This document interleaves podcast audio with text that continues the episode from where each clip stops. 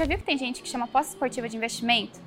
Se você pensa em fazer um joguinho com essa intenção, eu te conto por que esse conceito está errado. A aposta esportiva não tem três características que o investimento precisa ter, e eu te conto agora. Primeiro, com exceção das criptomoedas, o investimento precisa ter um fundamento econômico, ou seja, estar ligado a algo que realmente exista na economia, como por exemplo um governo ou uma empresa, isso não existe na aposta esportiva. Também precisa ter uma expectativa de retorno.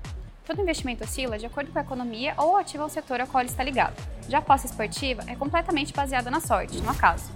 O investimento tem uma perspectiva de longo prazo. Boas empresas que têm fundamentos econômicos tendem a se valorizar ao longo dos anos. Já na aposta esportiva, tudo pode acontecer e o mais provável é que você perca dinheiro. Por isso, pense muito bem onde você vai colocar as suas economias.